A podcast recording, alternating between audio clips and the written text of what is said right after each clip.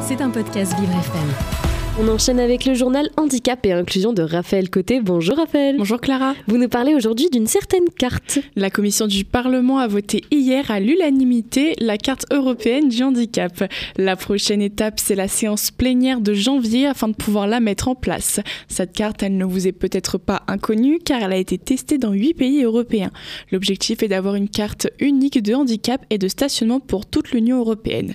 Certaines personnes ayant une carte handicapée française peuvent par exemple se retrouver en difficulté lorsqu'ils décident de quitter le territoire pour aller en Espagne par exemple. C'est donc pour éviter tout un tas de nouvelles formalités lors d'un voyage et pour éviter toute mauvaise surprise que cette carte européenne sera bientôt officialisée. Et alors quels sont les délais pour avoir cette fameuse carte? Les députés proposent que la carte handicap soit émise ou renouvelée dans les 60 jours qui suivent la demande et celle du stationnement dans les 30 jours.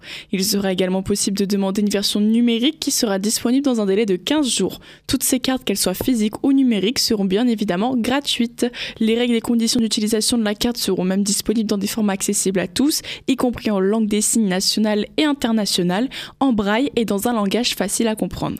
L'objectif est que tous les Européens atteints de handicap aient une carte adaptée pour tous leurs déplacements et qu'ils soient tous logés à la même enseigne afin de ne plus subir différents obstacles lors d'un simple voyage. Et alors quand est-ce qu'elle sera disponible cette nouvelle carte? Pour le moment, cette carte n'est qu'en phase de test, mais la nouvelle loi pourrait bientôt être officialisée d'ici quelques mois. La prochaine étape aura lieu le 15 janvier prochain. On vous tiendra informé de l'évolution. Évidemment, quelle bonne nouvelle. On se demande pourquoi personne n'y a pensé avant. Mais bon, on parle maintenant de supermarché Raphaël. À Villeneuve-la-Garenne, dans les Hauts-de-Seine, l'enseigne Carrefour fait peau neuve. En effet, le magasin a été complètement rénové et adapté pour les personnes en situation de handicap. Entre les rayons plus grands, des applications qui aident au repérage dans les rayons dédiés aux personnes malvoyantes et l'absence de musique pour les personnes ayant un trouble du spectre autistique, l'enseigne se veut la plus inclusive possible dans ce magasin. Et alors, comment ça se passe maintenant quand on veut faire nos courses? En arrivant dans ce centre commercial, une application est à télécharger afin d'aider les personnes aveugles ou malvoyantes à se repérer dans le carrefour pour qu'ils puissent faire leurs courses en parfaite autonomie.